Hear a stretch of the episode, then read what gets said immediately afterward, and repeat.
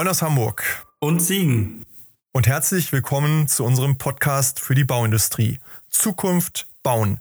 Dem Zukunftspodcast für alle, die sich für die Zukunft von Bauen und Leben interessieren. Wir sind Martin und Christian.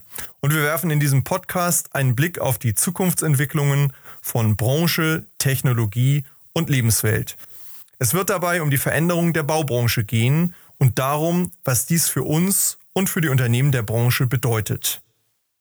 Heute haben Martin und ich Karin Bartelmes-Wehr, die Geschäftsführerin des Instituts für Corporate Governance in der deutschen Immobilienwirtschaft, dem Think und Do Tank rund um nachhaltige wertorientierte Unternehmensführung der Branche zu Gast. Wir wollen heute mit ihr über das ESG, die Chancen und die Risiken und das sprechen, was in der Branche und von der Branche zu tun ist. Hallo Karin, schön, dass du heute in unserer Runde dabei bist. Wir freuen uns auf unser Gespräch.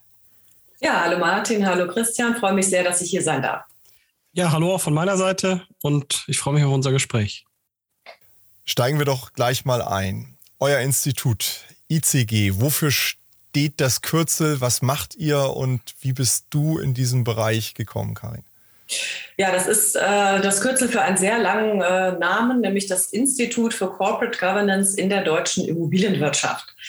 Das ist ein äh, Think- und Do-Tank, der sich mit allen Themen rund um nachhaltige, werteorientierte Unternehmensführung beschäftigt. Und wir machen das seit 20 Jahren. Wir haben dieses Jahr Jubiläum und ich kam zu dem äh, Thema, oder vielleicht erstmal zur Immobilienwirtschaft, kam ich wie die Jungfrau zum Kinde. Das ist ja in der Branche bei vielen so, zumindest in unserer Generation so gewesen. Und das Institut äh, haben wir aufgebaut äh, seinerzeit vor dem Hintergrund von Verhaftungen, Prozessen. Da wanderten anscheinend namhafte Menschen ins Gefängnis, äh, weil sie Korruptionsskandale verursacht hatten oder mit begleitet hatten. Und äh, wir haben uns damals mit einer kleinen Gruppe von Guten sozusagen, äh, von führenden Köpfen und führenden Unternehmen aus der Branche gedacht, da müssen wir was verändern. Also der Anspruch für Veränderung, der eint uns ja, glaube ich, alle. Wir, äh, Martin und ich, beobachten oder sind auch Teil der Veränderung natürlich der Bau- und Immobilienbranche. Wir alle sind Teil dieser Veränderung in unserer Welt, in den Werten, in den Strukturen, in den Systemen. Ähm, wie siehst du das? Wie blickst du auf die Veränderung der Bauwirtschaft, der Immobilienwirtschaft? Du hast die Anfänge gekennzeichnet. Wo stehen wir da heute? Was ist passiert über die Jahre?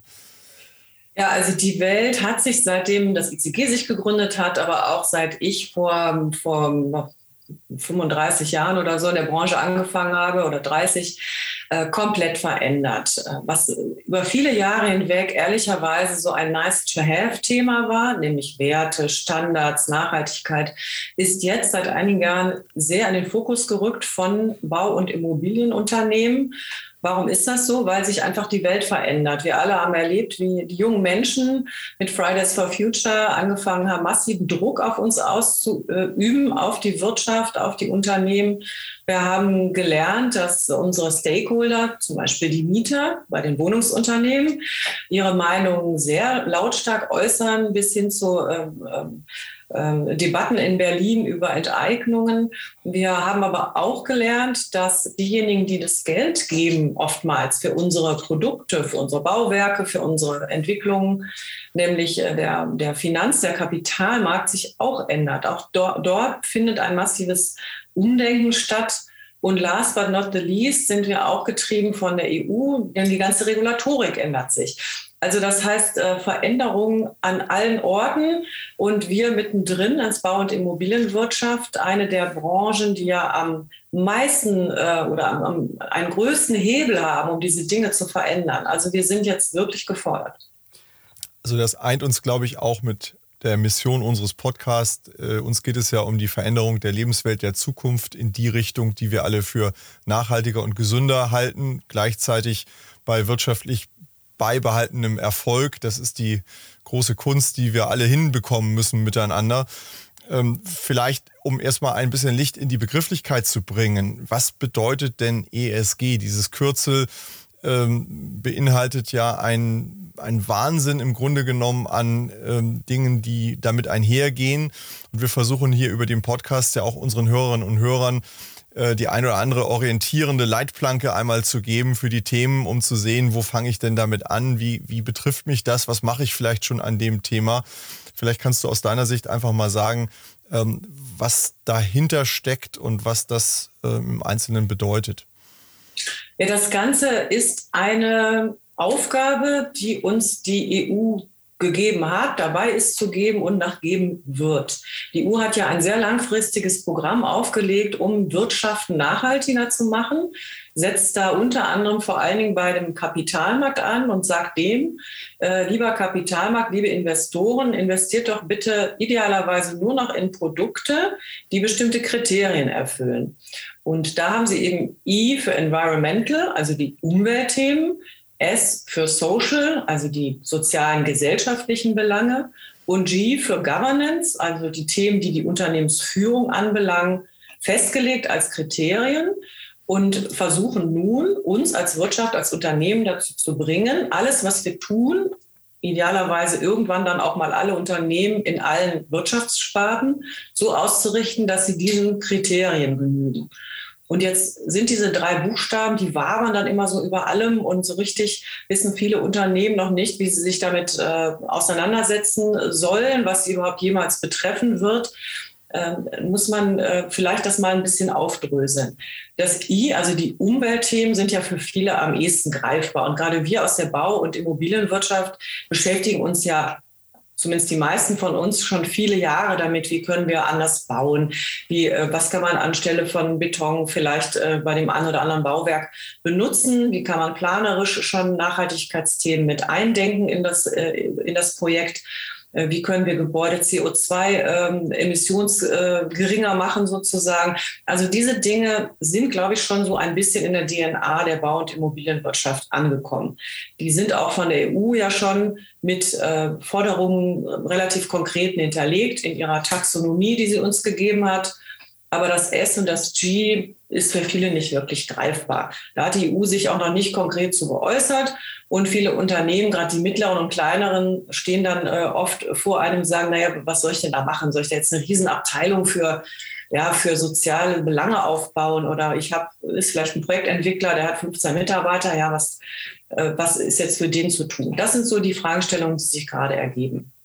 Und da kann man ganz klar sagen, jedes Unternehmen wird irgendwann betroffen sein. Natürlich ist es im Augenblick so, dass die Großen damit konfrontiert sind, weil die diejenigen sind, die nach dieser EU-Taxonomie ähm, äh, berichten müssen.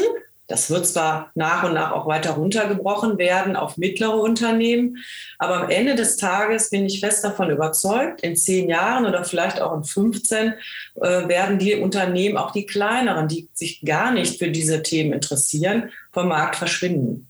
Denn die Großen und die Mittleren, die Stakeholder, die Investoren, diejenigen, für die wir bauen, für die wir Projekte machen, sind ja auch mit diesen Themen befasst. Ja, selbst die Privatnutzer äh, sind immer mehr interessiert daran, Häuser zu bauen, in denen sie leben oder Gebäude, in denen sie arbeiten, ähm, die eben solchen Kriterien genügen. Insofern glaube ich, wird es uns am Ende alle betreffen.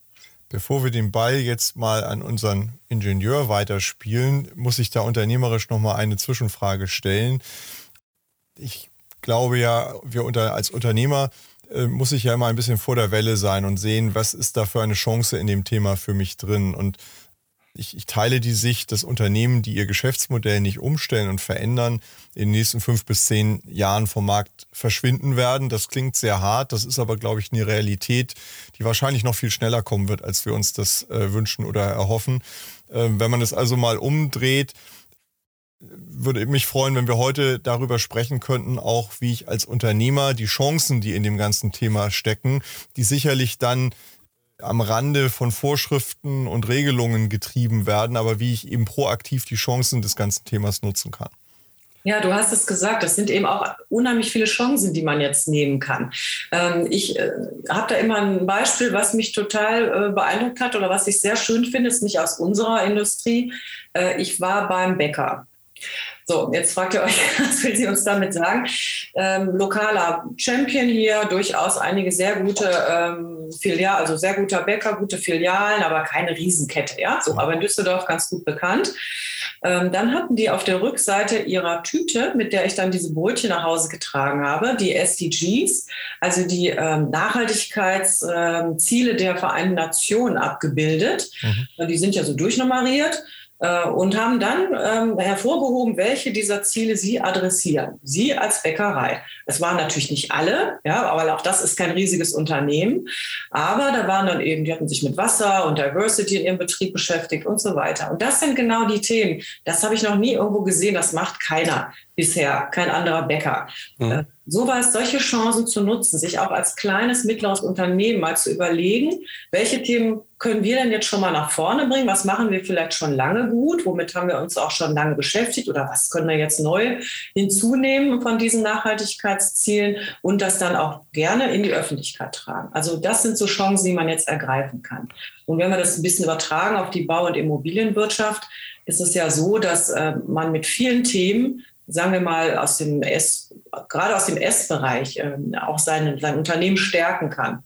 Und auch aus dem G-Bereich. Also fangen wir mal an mit sozialem, gesellschaftlichem Engagement. Wenn man da etwas hat, ein Projekt, in das man investiert, das idealerweise nah am Kerngeschäft ist, ja, sodass es da auch ein bisschen rückzahlt, äh, dann kann man den, seinen Standort, äh, den Standort damit stärken. Man kann sich äh, positionieren als Arbeitgeber, der der sozialgesellschaftlich engagiert ist. Wir wissen ja heute, dass sehr viele junge Menschen sehr, sehr genau darauf schauen, wenn sie irgendwo anfangen zu arbeiten, äh, wie dieses Unternehmen aufgestellt ist. Man kann die Mitarbeiter also eher attrahieren, man kann sie auch eher binden. Also man kann über diese Themen, und danach hast du ja gefragt, sehr wohl unternehmerische Chancen auch generieren. Wenn ich da vielleicht direkt mal konkret in Bezug auf die Bauwirtschaft einhaken darf, wenn man sich sozialgesellschaftliches Engagement anschaut, was dann vielleicht in Zukunft auch bewertet wird, was dann vielleicht Kapitalmarkt Auswirkungen hat, aber vor allen Dingen meines Erachtens auch Auswirkungen auf Unternehmensimage, äh, Akquise von neuen Mitarbeiterinnen und Mitarbeitern und so weiter, dann braucht sich die Bauwirtschaft mit dem Status quo ja auch schon nicht verstecken. Also man muss wieder mein Standardsatz, tue Gutes und rede darüber, das muss man vielleicht verbessern, aber wenn wir uns an die Flutkatastrophe im äh, Sommer 2021 denken.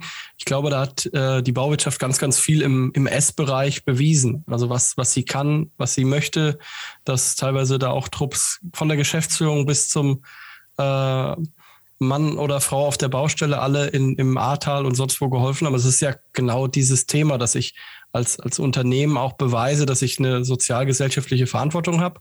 Wenn wir jetzt bei dem Thema sind, dass so etwas ja auch in irgendeiner Form dann dokumentiert oder nach außen äh, reportet werden muss. Wie habe ich mir das denn jetzt als Unternehmen vorzustellen? Weil ich, ich kenne natürlich die Bedenken, die Unternehmen bei solchen Themen oft haben, dass das nächste, sag ich mal, äh, Audit-Monster auf sie zukommt, äh, wo man ganz viel dokumentieren muss, ähm, wieder die nächsten Kennzahlen reporten muss. Ähm, wie habe ich mir das als Unternehmen vorzustellen, dass ich nicht nur die Dinge umsetzen muss, sondern muss ich da auch wieder eine Abteilung haben, die das Ganze dann auch entsprechend reportet? Oder wie wird das konkret ablaufen, dass ich sagen kann, ja, ich habe die und die Ziele erreichen können? Also vielleicht noch mal eine kleine Schleife vorneweg. Diese Hilfe bei einem akuten Notstand, das war großartig und genauso etwas braucht es natürlich dann auch in einem solchen Moment, um eine Gesellschaft äh, zusammenzuhalten. Aber das war eben ein punktuelles Engagement in diesem Augenblick, aus der Not geboren im wahrsten mhm. Sinne. Äh, Chapeau dafür. Aber soziales, gesellschaftliches Engagement, das dann äh, auch langfristig aufs Unternehmen einzahlt, ist nochmal ein bisschen was anderes. Ne? Okay. Ne? Strategisch verankert und man überlegt sich sehr genau, was macht man, wie macht man es und mit, mit welchen Mitarbeitern, wie bindet man die noch ein. Dann machst du das nämlich wirklich erst wirksam in beide Richtungen als Win-Win, sodass es mhm. Projekt nutzt und dem Unternehmen. Aber es war ja deine Frage, wie soll denn das Reporting gehen? Was die EU sich da vorstellt, wissen wir noch nicht ganz genau. Es gibt erste Entwürfe, wir haben die auch kommentiert. Ähm, das ist äh, natürlich noch etwas vage. Wir, wir sind uns da noch nicht ganz sicher, wohin das laufen wird. Ich glaube, das ganze Reporting wird sich irgendwann vereinheitlichen in einen Nachhaltigkeitsbericht, äh, wo auch das soziale gesellschaftliche Engagement mit eingepflegt wird. Und ich glaube, auch irgendwann wird das in den normalen Geschäftsbericht integriert sein. Ich denke, in einigen Jahren werden wir gar nicht mehr fünf Berichte haben. Mhm. Ähm, jetzt hast du gesagt, die Immobilien- oder die Bauwirtschaft macht ja schon viel. Und das ist auch richtig. Ich glaube, es ist keine Stärke unserer Branche, das wirklich gut nach außen zu tragen. Wir tun unheimlich viel für die Gesellschaft, wir schaffen es aber nicht immer, das wirklich gut darzustellen. Und da wären die Unternehmen jetzt auch aufgerufen, mal zu schauen, was machen sie denn, ja, und das dann auch wirklich mal auf ihrer Homepage äh, publik zu machen oder vielleicht äh, ihren, ihren Geschäftspartnern, ihren, ihren Stakeholdern oder auch mal zu überlegen, mit wem kann ich mich da zusammentun. Ja, vielleicht kann man als äh, lokales Bauunternehmen äh, dann noch einen Makler mit an die Hand nehmen oder was weiß ich, ein, eine Bank, die finanziert finanziert und man macht gemeinsam ein viel größeres Projekt, das eine viel größere ähm, Visibilität hat. Und diese Dinge muss man dann schon auch für sich nutzen und dann auch mal darstellen. Ja, aber ich glaube, in der Gesellschaft kommt oft gar nicht an, wie viel Gutes und Wirksames wir in der Bau- und Immobilienwirtschaft machen. Ich würde sogar noch einen Schritt weiter gehen an der Stelle. Ich glaube, man muss es sogar erstmal nach innen hin sichtbar machen. Ich ja. stelle immer wieder fest bei meinen Kunden, dass selbst äh, die Dinge intern wenig bekannt sind, die in einem Unternehmen laufen, je nachdem auch, äh, wie groß es ist. Aber ähm, grundsätzlich ist man sich, glaube ich, in der Branche oft über technische Dinge bewusst, aber über viele andere Dinge, ähm, was Mitarbeiterorientierung angeht, was äh, soziales oder Umweltengagement angeht, ähm, da, da ist überhaupt keine Empfänglichkeit für diese Themen, da keine richtige Antenne und manchmal fehlt der Sender auch dann äh, intern dafür. Ich glaube auch, das ist ein guter Ansatz, äh, diese Bäckerei, ich finde das Beispiel ganz hervorragend, dass man einfach mal anfängt ähm, im Kleinen und sagt, was machen wir denn? Und das intern auch sichtbar macht. Und da sind ja dann auch, Martin, solche Beispiele wie Hilfsaktionen in so einer Not mal ein, ich sag mal, ein großes Scheinwerferlicht, das man auch darauf lenken kann. Das muss dann aber eben auch nachgehalten werden und kontinuierlich fortgesetzt werden. Das kann auch mal ein Anstoß sein, eben vielleicht mehr davon zu machen und weiterzumachen an Themen, auch intern hinein die man dann natürlich auch nach außen ähm, kommunizieren muss. Was im Übrigen, glaube ich, auch dazu führt, dass andere eben sich angeregt fühlen. Ist auch ein genau. Sinn unseres Podcasts, Dinge sichtbar zu machen, ähm, einfach um Orientierung zu geben, Anregungen zu geben über Dinge, die schon irgendwo laufen. Es muss ja gar nicht alles neu erfunden werden. Die meisten Dinge sind in den Köpfen und im Ansatz an vielen Stellen schon vorhanden. Wir brauchen nur mehr davon und mehr in der Breite auch davon. Ja, völlig richtig. Aber eben auch, wie gesagt, strategisch genau überlegen, was passt zu meinem Kerngeschäft. Denn genau. soziales, gesellschaftliches Engagement ging in der Branche ja bei vielen über viele Jahre und ist oft noch so. Ähm, dass, da kommen die dann irgendwie zufällig zu, ja, weil ein Mitarbeiter oder eine Mitarbeiterin sagt, bei uns in der Kita, wir haben irgendwie, da müssten mal gestrichen werden, da ist das Budget nicht für da, dann sagen wir, gut, dann streichen wir das mal im Social Day mit den Mitarbeitern. Oder ja. die Oper wird unterstützt, weil der Geschäftsführer gerne in die Oper geht. Das ist ja alles, alles gut und richtig, aber das nutzt ähm, oder zahlt nicht ein auf mich als Unternehmen und ähm, bindet eben auch meine Mitarbeiter nicht, nicht gut ans Haus. Ne?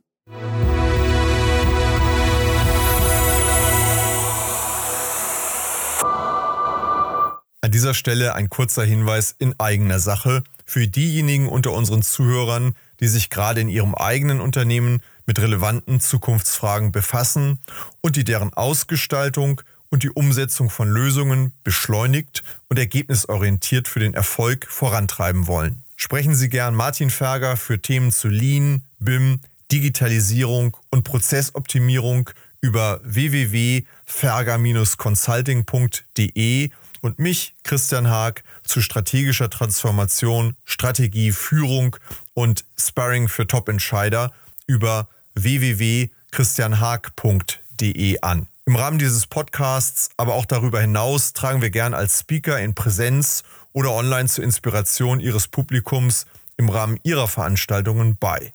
So oder so freuen wir uns auf und über regen Austausch mit Ihnen und euch. Nehmen Sie, nehmt einfach Kontakt zu uns auf.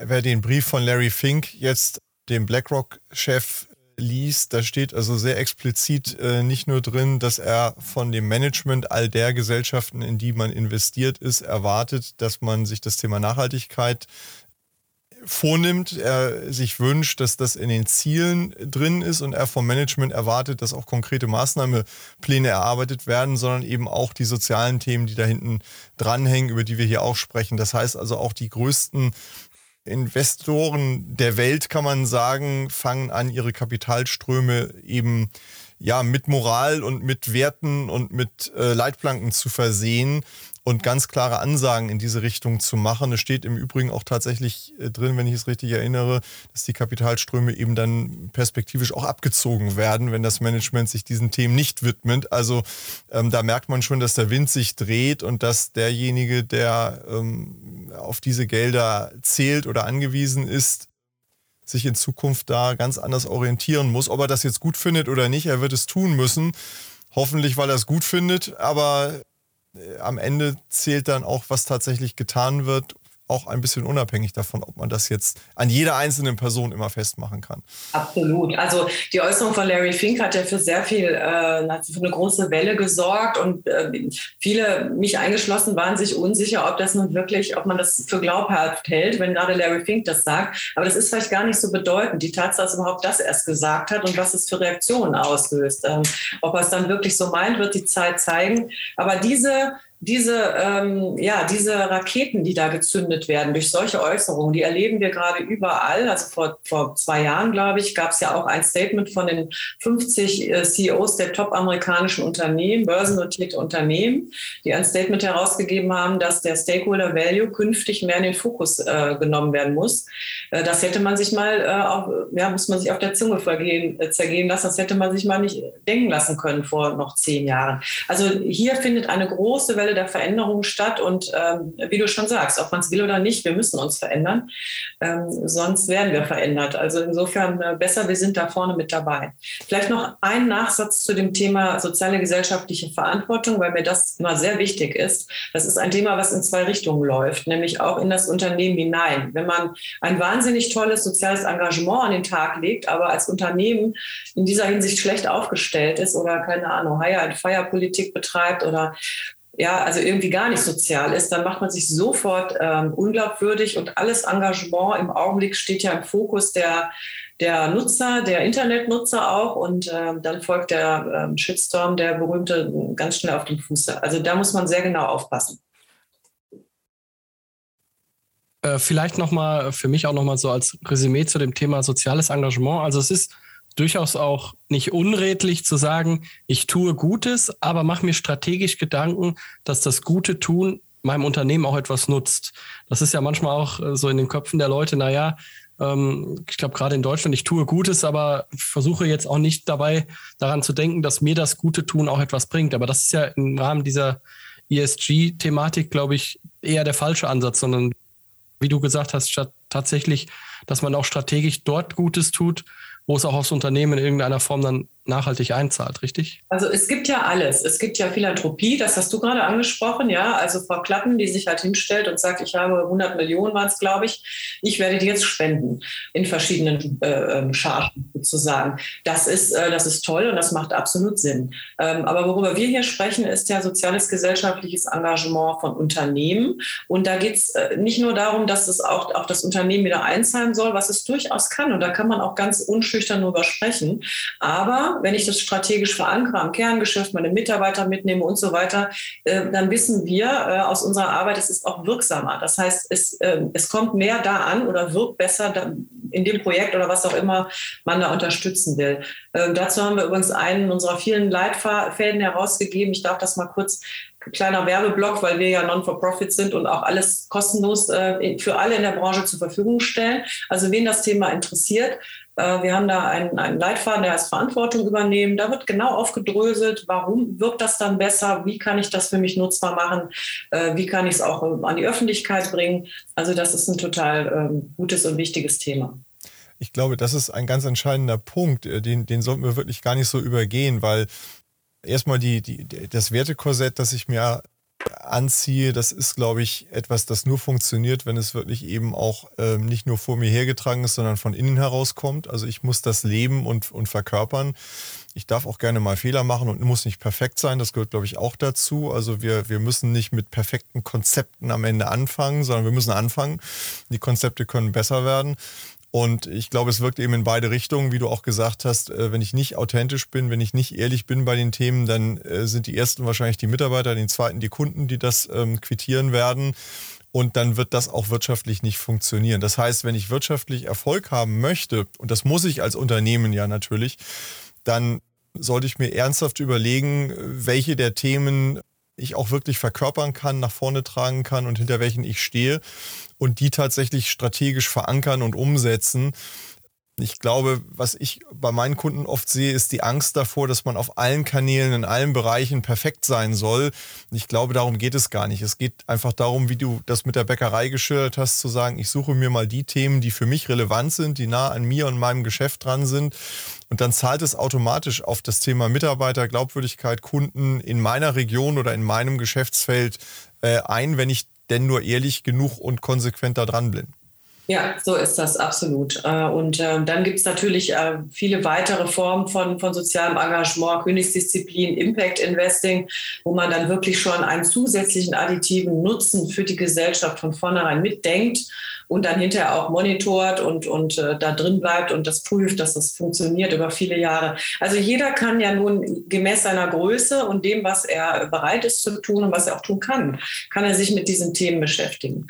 Äh, und das ist je nach Branchensegment unterschiedlich, je nach äh, Unternehmensgröße ist das unterschiedlich, aber auch das kleine Architekturbüro, also ich bekomme ja oft Anfragen von gerade von den planenden Berufen, weil es ja oft nicht die Riesen, die Riesen äh, Unternehmensgrößen sind. Ja, was können wir tun? Also auch die können sich ja hinsetzen und sagen, na gut, also unser Thema ist vielleicht Diversity. Ja, wir bemühen uns seit vielen Jahren darum, hier vor allen Dingen äh, Menschen mit äh, unterschiedlichem Hintergrund äh, zu fördern oder was auch immer. Ne?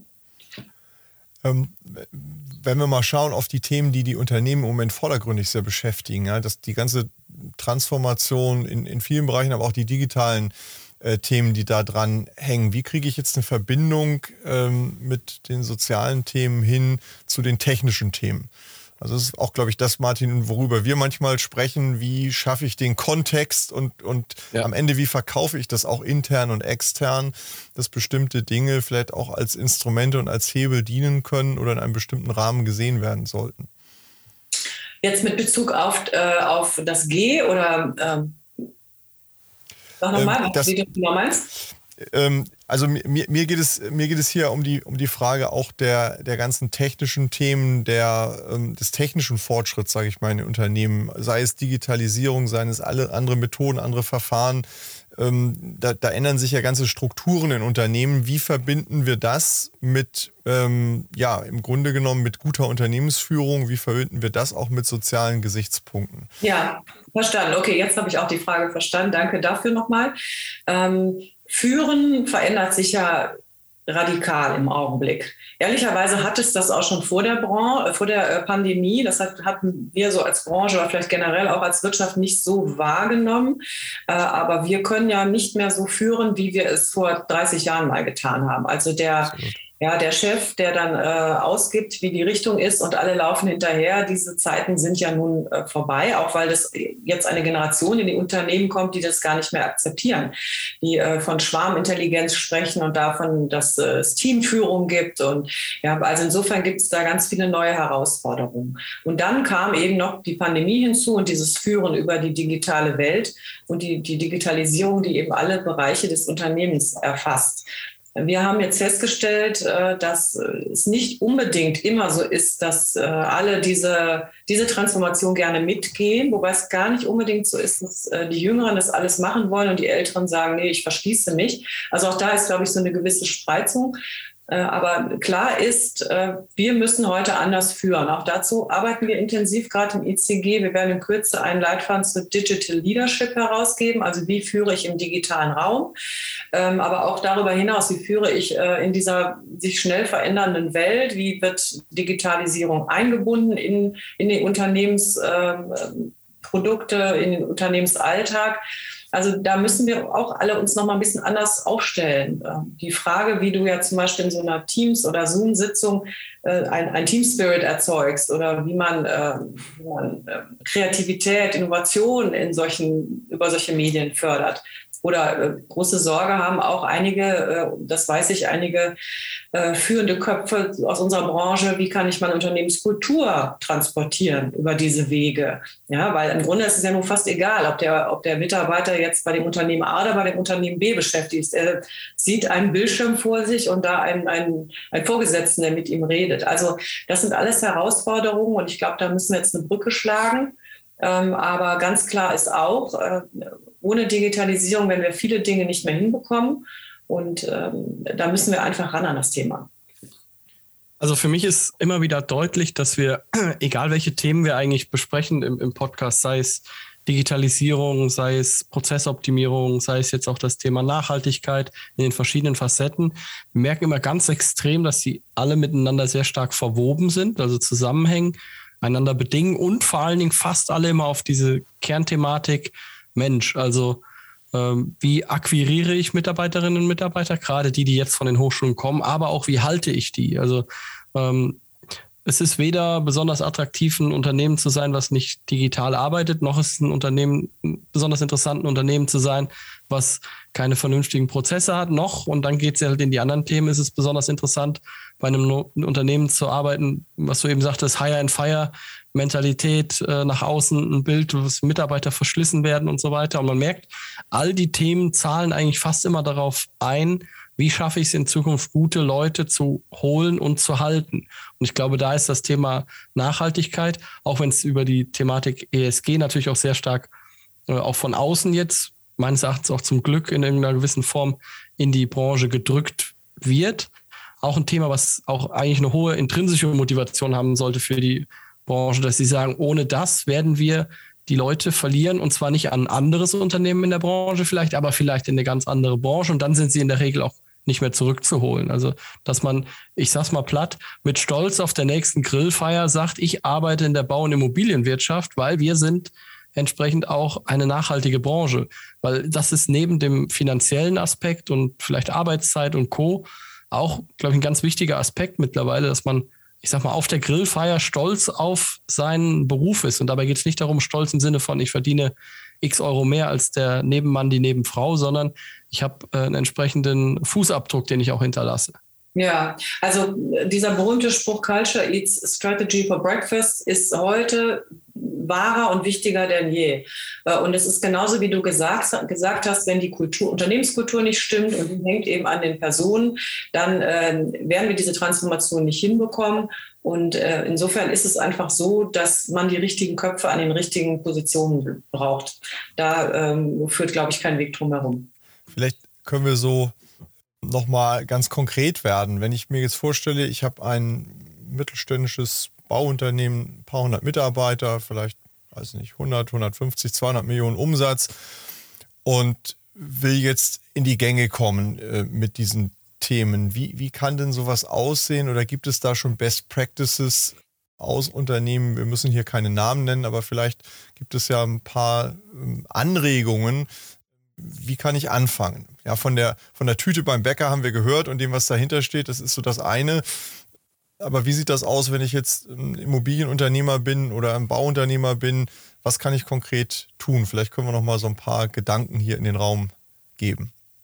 Ja, also im Bereich Governance haben wir natürlich heute einfach andere Anforderungen auch als noch vor 20 Jahren. Und da muss ich mir als Unternehmer, auch wenn ich Mittelständler bin, mal anschauen, habe ich alles getan, damit ich auch ne, rechtstreue, ja, diese ganzen Compliance-Themen adressiere. Und ja. da ist natürlich auch nicht alles relevant für jeden und auch nicht, äh, man muss auch keine Riesenabteilung aufbauen mit 50 Compliance-Officers. Ja, aber auch ein Mittelständler sollte da mal schauen, so, was habe ich eigentlich für einen, für Leit Leitlinien, was habe ich für ein, ähm, ja, für ein Regelwerk und ist das überhaupt bekannt? Was wir ganz oft feststellen, ist, dass viele Mitarbeiter dann sagen, ja, nee, ja, ich glaube, da war mal irgendwas, als ich eingestellt wurde, aber dann nie mehr irgendwas von gehört.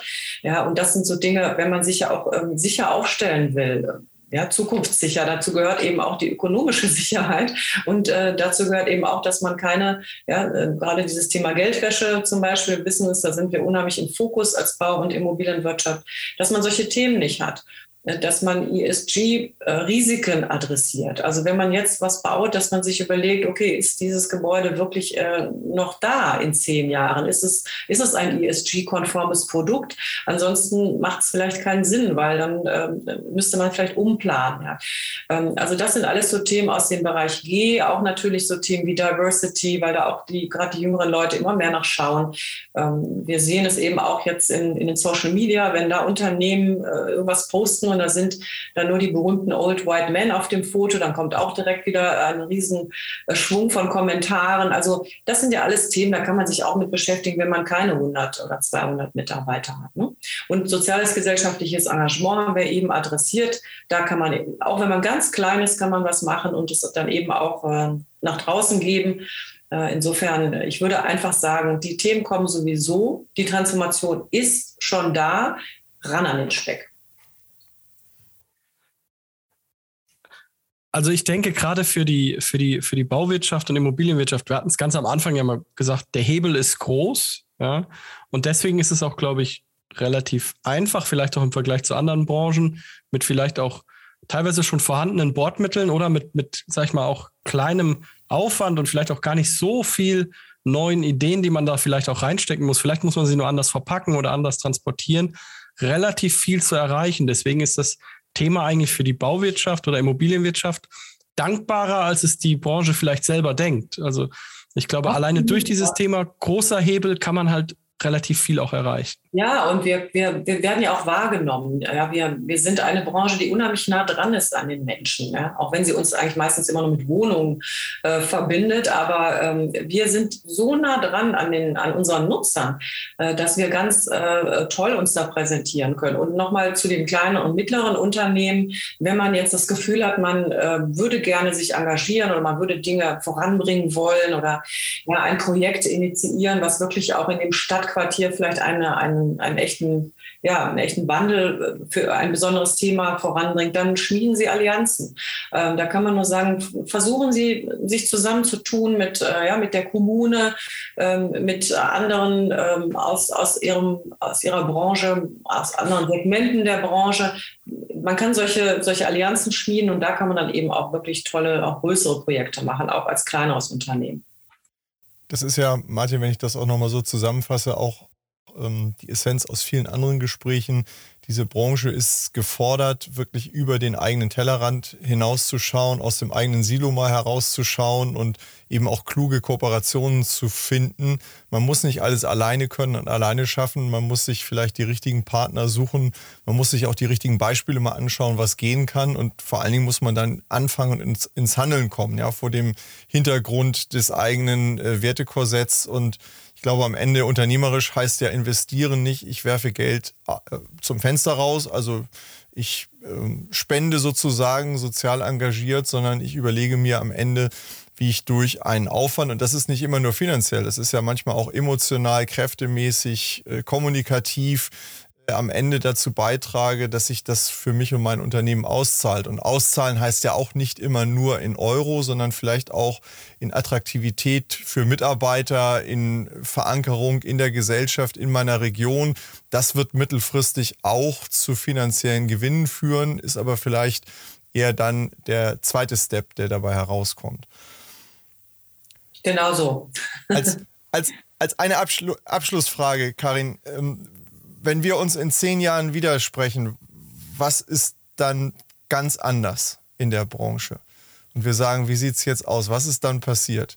Ich glaube, das, was sich jetzt schon abzeichnet, wird sich weiter, äh, wird sich weiter fortbilden ähm, äh, und zwar in einem viel höheren Tempo, als wir das mutmaßlich heute uns ausmalen. Insofern habe ich die große Hoffnung, dass wir in zehn Jahren in, äh, einer, in einem Land leben oder in einer Gesellschaft, die tatsächlich mehr Dinge zusammen macht, die, äh, die wirklich versucht, über Allianzen Dinge voranzubringen und äh, die Lösungen zu finden für die Probleme, die wir haben, äh, auch die wir eben als Bau- und Immobilienwirtschaft adressieren können, aber oftmals eben nicht alleine. Für viele Dinge braucht man dann doch vielleicht mal ein kostengünstiges Grundstück oder man braucht eben mehrere, die an einem Strang ziehen. Insofern ähm, habe ich die Hoffnung, dass sich diese Dinge äh, zum Positiven wenden und wir da wirklich jetzt was auch als Branche voranbringen.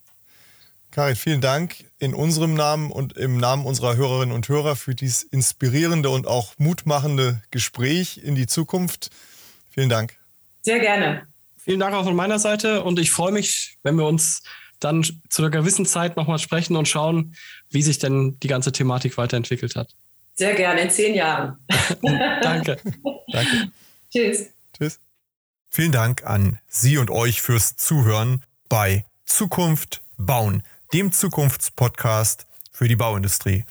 Wenn euch der Podcast gefällt, würden wir uns über eine Bewertung freuen und natürlich darüber, wenn ihr den Podcast bei einem Podcast-Provider eures Vertrauens abonniert. Wir freuen uns auf ein Wiederhören. Bis bald.